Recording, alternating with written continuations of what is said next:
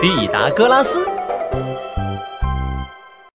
一二三四五，上山打老虎，老虎打不过，五也不会数。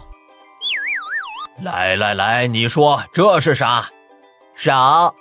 看着为师的眼睛，再说一遍。巴巴掌。我给你一巴掌。这是五。这个吹胡子瞪眼的小老头，就是大名鼎鼎的毕达哥斯拉。哎，不，毕达哥拉斯。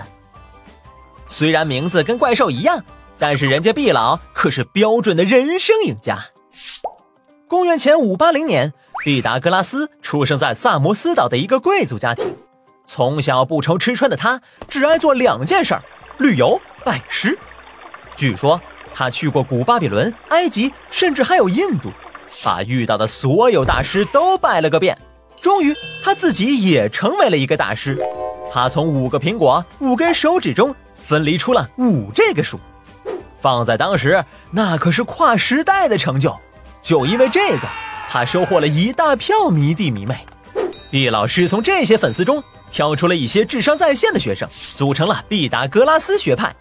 这个学派规矩特别多，并且特别莫名其妙：不能吃豆子，不能吃整个的面包，还不能切开一个完整的面包。呃，这咋整？算了，还是饿着吧。吃东西有限制。学术上倒挺放得开，数学、哲学、宗教啥都研究。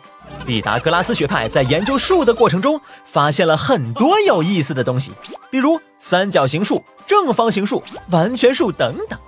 这一下不得了，毕老师带头，整个学派开始信奉一个观点：万物皆数。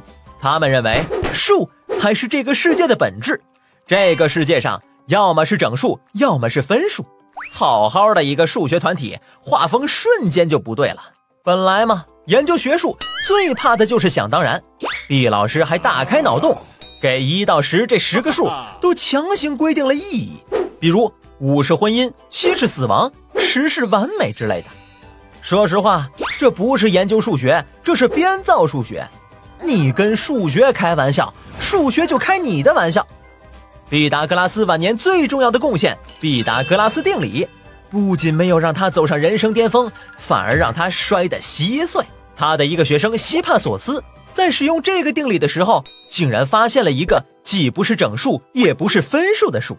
毕达哥拉斯慌了：“小希呀，这个计算可能有点问题，你先别说出去啊。”可这个希帕索斯要么是情商不够，要么是求生欲不够，就这么给捅出去了。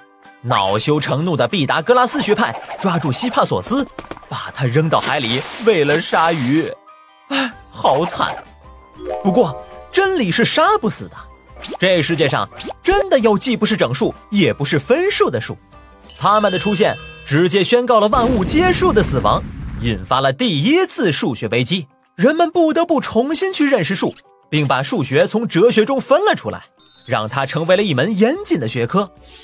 毕达哥拉斯钻研了一辈子，结果还是倒在了想当然上面，但君都为他感到惋惜。当然，最惋惜的还是希帕索斯。唉，愿天堂没有鲨鱼。